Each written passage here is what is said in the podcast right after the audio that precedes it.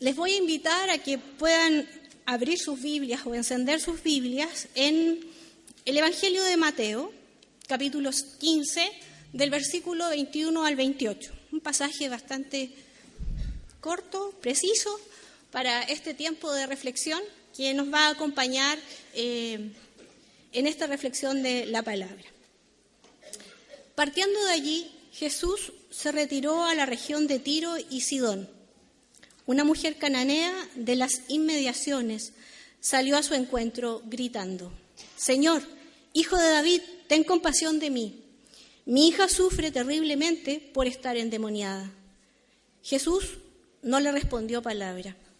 Así que sus discípulos se acercaron a él y le rogaron, despídela, porque viene detrás de nosotros gritando. No fui enviado sino a las ovejas perdidas del pueblo de Israel, contestó Jesús. La mujer se acercó y arrodillándose delante de él le suplicó, Señor, ayúdame. Él le respondió, no está bien quitarle el pan a los hijos y echarlo y echárselo a los perros. Sí, Señor, pero hasta los perros comen las migajas que caen de la mesa de sus amos. Mujer, qué grande es tu fe, contestó Jesús, que se cumpla lo que quieres. Y desde ese mismo momento quedó sana su hija. Este pasaje em, nos ayuda en cierta manera a reflexionar y a darnos cuenta de que hay mujeres dentro de la vida de Jesús y del movimiento de Jesús que están y pasan en algunas maneras invisibles, porque no conocemos cómo se llama esta mujer, solamente sabemos que es una mujer y que viene de una región de Tiro y de Sidón, que es su nación. Pero este es un movimiento, el movimiento de Jesús y quiero recordar un poco lo que dice la teóloga Elsa Tames, y que ella denomina esto como un movimiento de Jesús, el Cristo, porque no es un individuo, es un movimiento, y como movimiento nos ayuda a percibir que es más que una persona. Y ella tiene dos razones de hablar acerca de este movimiento de Jesús es el Cristo. Porque cuando hablamos de Jesús, a veces hablamos como una persona aislada y no refleja la realidad histórica. En los evangelios vemos a Jesús siempre acompañado de personas, de sus discípulos, de seguidores que van escuchando las enseñanzas y las prédicas acerca del reino de Dios.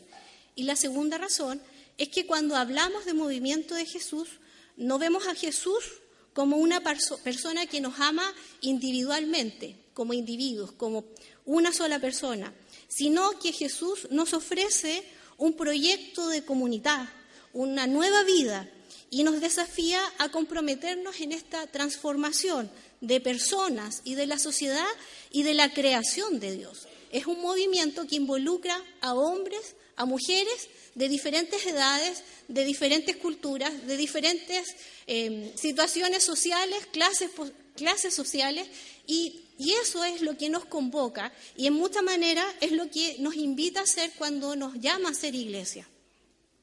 Conociendo un poco el contexto y de lo que nos está hablando eh, este pasaje, Jesús se encontraba en Genezaret. Ha tenido una confrontación con un grupo de fariseos. En los versículos anteriores, cuando se inicia el capítulo 15, están en una, en una controversia. Están discutiendo qué es impuro, qué es puro. Y no sé si ustedes logran percibir, pero es interesante darse cuenta que el autor de, Mateo, bien digo, está haciendo este recorrido. Hay como una armonía, hay una música que está diciéndonos acerca de esto de impuro, de puro, y luego inserta este, sigue este relato de la mujer cananea, una mujer pagana, supuestamente impura. Y Jesús está ahí en medio de esto. Jesús se traslada a esta región de paganos, a esta región de Tiro y de Sidón, y Tiro es una ciudad bastante rica, bastante importante en su comercio marítimo, están cerca del mar.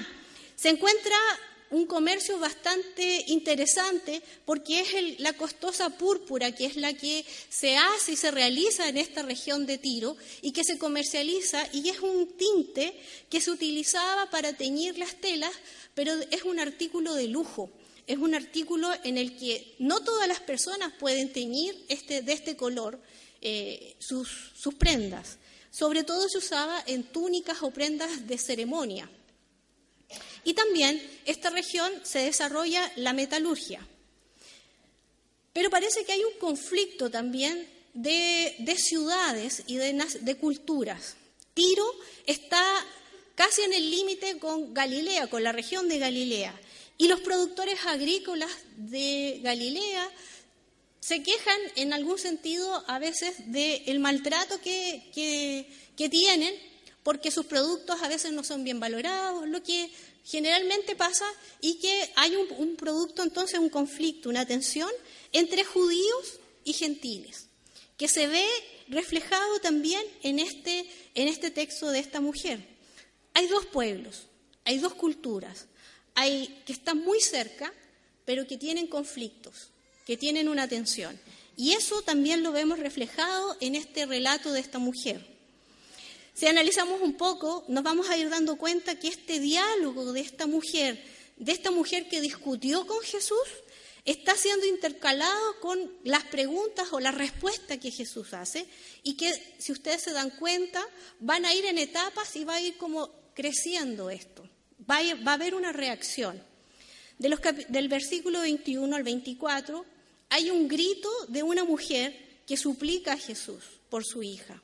Pero también hay un silencio de Jesús. Hay una contra eh, polos opuestos, un grito y un silencio. Y los discípulos son los que hablan y le hablan a Jesús. Eh, estos hablan y dicen, despídela, haz algo para que no siga gritando. Parece que les molestaba el que una mujer gritara, suplicando. La Biblia no nos dice ¿Cuántos kilómetros estuvo gritando? ¿Cuánto tiempo estuvo diciéndole su súplica? Solamente nos dice esto y la respuesta de Jesús es bastante nacionalista. Luego que le, que le dice, los discípulos le dicen, bueno, haz algo, Jesús responde con una, con una respuesta y un argumento diciendo, yo vine a las ovejas perdidas de Israel. Un argumento Así como no me digan nada, si yo vengo a Israel, esta es gentil, de otra cultura, no, no, no hay nada que hacer. Del versículo 25 y 26 hay un cambio de actitud.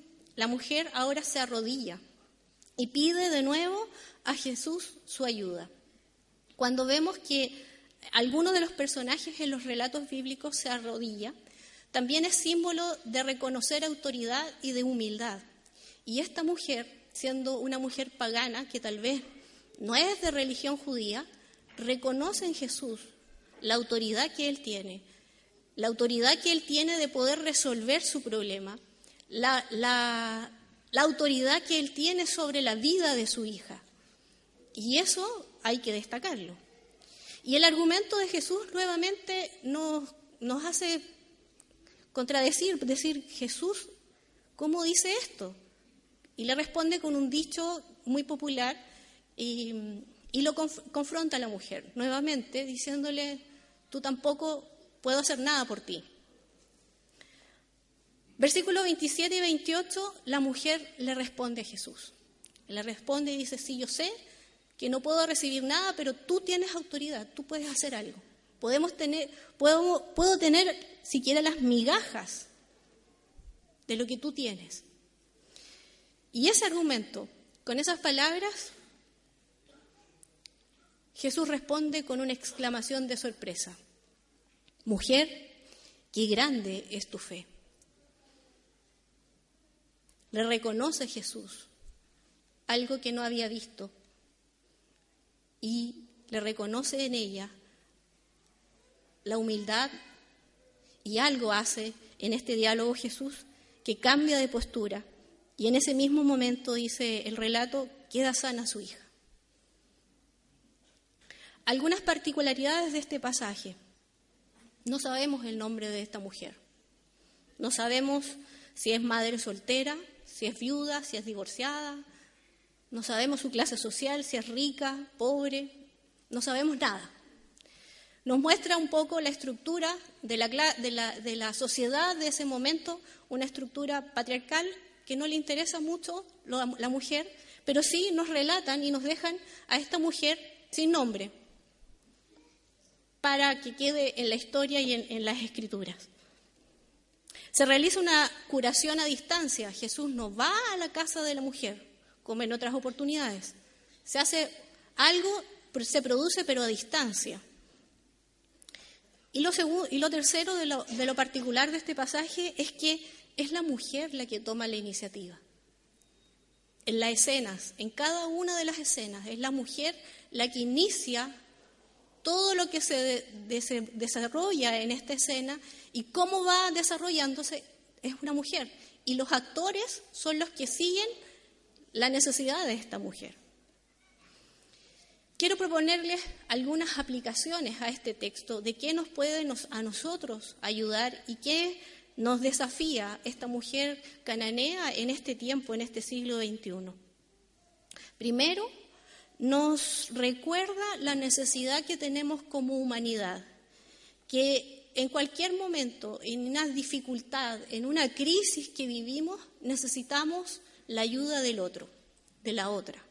Necesitamos pedir ayuda.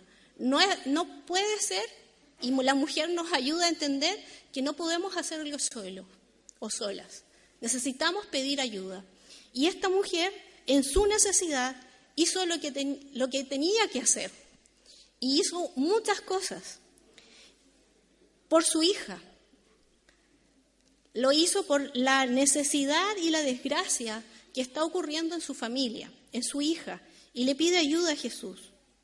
Ella sabía muy bien quién era Jesús, porque le dice una frase, un nombre, lo denomina como hijo de David. Por lo tanto, hay algo que ella conoce de Jesús. La fama de Jesús no era solamente en Israel, al parecer también había sido y recorría en otras ciudades, en otras naciones, lo que sucedía con Jesús. Y esta exclamación, Hijo de David, ten misericordia de mí, nosotros lo vemos en otro pasaje de las Escrituras.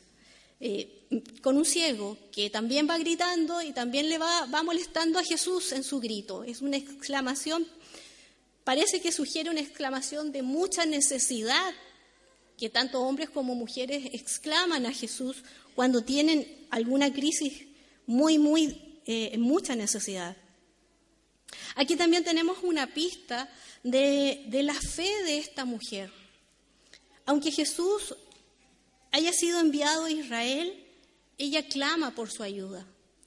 Ella irrumpe en esta, en esta escena. Ella sale al encuentro, ella busca la necesidad y, y su habilidad para hablar con Jesús y sus propuestas logran un cambio en su vida. Y hay algo que produce Jesús en su vida que no es la misma. Lo segundo es que la mujer, vuelvo a decir, salió al encuentro de Jesús. No al revés, no es Jesús que pasó por ahí y salió al encuentro de esta mujer. Lo interesante es que es la mujer y los hombres del pasaje, los varones, no quieren actuar. Es la mujer la que hace toda la actividad y los hombres, como Jesús, guardan silencio. Los discípulos no le dirigen palabra a ella, solamente lo hacen una, eh, una emoción, una reacción, les molesta la actitud de esta mujer. Y parece que a Jesús no le era necesario pasar por Tiro. ¿Por qué está Jesús en Tiro entonces? Tal vez va a descansar. Tal vez quiere estar solamente con Jesús y no quiere que nadie lo moleste. Son preguntas que yo me hago y que se las dejo a ustedes. ¿Por qué Jesús guarda silencio? ¿Por qué la figura de Jesús en esto es tan, eh, distinta a otros relatos de Jesús? un Jesús no tan cercano, mm, responde duro, guarda silencio, como que hay una cosa que, que, que yo digo, pucha, Señor, aquí, ¿qué quieres decirnos? ¿Por qué estás así? Se percibe un rechazo de Jesús por la mujer, por la cultura, tal vez, porque es mujer, pero en todo esto hay algo que me llama la atención y que Jesús, en la última parte, es cuando se sorprende de la mujer y cambia de actitud, le habla, se acerca, la ve y le reconoce su fe. De una postura tal vez que podemos ver muy dura, eh, muy nacionalista, Jesús cambia de actitud, ve la necesidad de esta mujer y sana a su hija. Y esto me hace ver y pensar que a veces hay momentos en que nosotros no, nos comportamos de la misma forma que Jesús. Como que a veces en algunos momentos de nuestra vida nosotros queremos descansar, queremos guardar silencio, eh, pero hay personas que van a nuestra casa, nos llaman por teléfono, nos escriben, quieren que nosotros vayamos como cristianos, quieren que nosotros los acompañemos, quieren que, que oremos por ellos. Y tal vez nosotros actuamos con prejuicios y ponemos murallas diciendo, no es para ti, es para el pueblo de Dios solamente que podemos orar. O mira, no, esto no, porque tienes que dejar algunas cosas. Ponemos barreras para que la gente pueda ser acompañada por nosotros los cristianos, los que seguimos a Jesús. Y, y estamos, en cierta medida, debemos cambiar esta actitud, al igual que Jesús.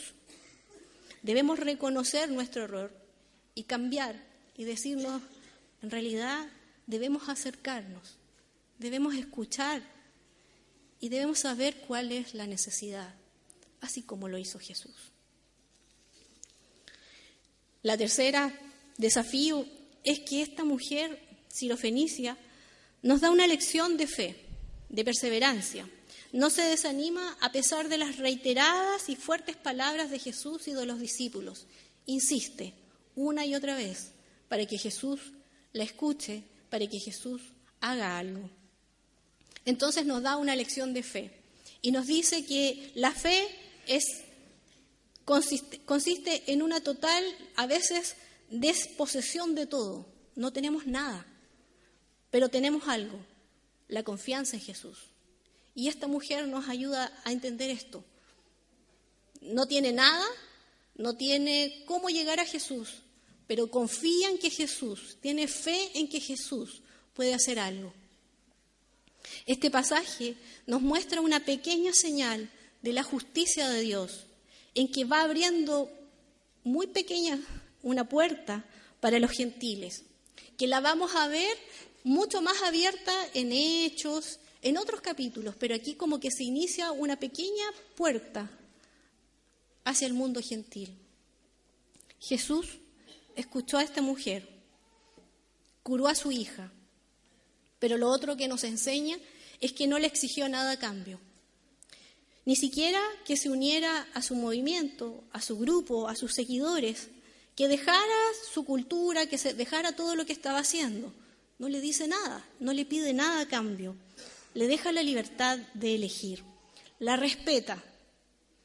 Ella se queda en tiro. Y Jesús vuelve a Galilea. No sabemos qué es lo que ocurre en Tiro, qué es lo que hace la mujer, pero sin duda, cuando uno se encuentra con Jesús, en los otros relatos sabemos cómo las otras personas reaccionan y cuentan lo que hace Jesús con sus vidas. No sabemos qué es lo que sucedió, pero sí sospechamos que esta mujer, al igual que la mujer samaritana, volvió a su pueblo, volvió a su ciudad y les dijo qué es lo que había sucedido y qué es lo que había ocurrido con su hija. Me deja pensar y reflexionar que el Evangelio de Jesús, lo que nosotros anunciamos en cantos, en bailes, en diferentes actividades como iglesia, no es un trueque. No es que yo te doy algo y tú haces algo. No es que yo te invito a hacer algún encuentro, alguna actividad y tú después tienes que devolverme la mano porque tienes que asistir. En este pasaje Jesús no le dice eso. No hay un trueque. Yo voy a salvar a tu, voy a sanar a tu hija y tú tienes que seguirme, tienes que estar conmigo. El evangelio de Jesús, el que anunciamos nosotros, el que somos testigos de esa redención y salvación, es algo que no se puede medir. Porque la gracia, el perdón, la salvación es para todos nosotros. Es para todos y todas de diferentes culturas, de diferentes naciones, de diferentes estratos sociales, en diferentes culturas. Es para todos. Porque es Jesús, es Dios, que lo envió a la tierra a morir. No fue una situación de seres humanos. Es algo planeado por Dios. Por lo tanto, la puerta está abierta para todos nos ayuda a entender que en muchas oportunidades nosotros también hemos hecho ese trueque con el Evangelio y nos duele darnos cuenta de esa situación. Y pedimos perdón al Señor, porque no es así, porque así nosotros tampoco lo recibimos, porque en la libertad que cantamos, el Señor nos ayuda a tomar las decisiones, nos acompaña siempre, nunca nos deja. Y damos gracias a Dios por eso. La invitación hoy día con este pasaje de la mujer cananea es a reflexionar. ¿Cómo es nuestra fe? Si conocemos a Jesús o no lo conocemos, pero si tenemos fe en que Él es el Hijo de Dios y ha actuado en nuestras vidas, sigamos confiando en medio a veces de las circunstancias difíciles y complejas. Pero si no lo conoces y lo quieres conocer, acércate a Jesús. Él puede dar salvación, perdón y vida eterna. Y nosotros, la iglesia, acá no te vamos a exigir nada. No te vamos a pedir nada porque no es un trueque. Tú tienes la libertad de decidir quedarte en esta iglesia o ser parte de otra iglesia. Tú tienes que tomar las decisiones de aceptar a Jesús, de bautizarte de confirmar tu fe frente a nosotros como iglesia, pero también de seguir adelante en medio de la ciudad compartiendo de Jesús, porque Él está contigo siempre, no te abandona, no te deja y siempre está caminando a tu lado. Tal vez nosotros podemos flaquear, tal vez nosotros no te podemos acompañar en todos los lugares, pero hay una persona, una persona que dio la vida por ti y por mí, y ese es Jesús resucitó y hoy vive y reina. Y ese es a, quien a nosotros anunciamos. Ese evangelio es el que nosotros compartimos cada día en diferentes actividades, en diferentes maneras, en bailes, muy alegres y a veces en la tristeza, en la, en la profunda tristeza que a veces vivimos. Pero ahí está Jesús, ahí nos está acompañando. Y esta mujer hoy día nos vuelve a desafiar en la fe. En la disposición total, ella confió en Jesús. Nuestro desafío es ser algo similar a esta mujer sin nombre, pero que está en las escrituras y que nos acompaña y que nos desafía. Oremos al Señor. Te damos gracias, Señor, por tu bondad, por tu misericordia. Señor, gracias por el desafío que nos entregas cada día. Gracias por ser, Señor, nuestro amigo, pero también ser nuestro Salvador. Gracias porque tú estás presente en cada momento de nuestra vida y porque, Señor, también, sin duda, seguirás estando con nosotros. Señor, desafiándonos en nuestra fe. Señor, gracias, muchas gracias por lo que tú seguirás haciendo con nosotros. En el nombre de Jesús. Amén. Amén.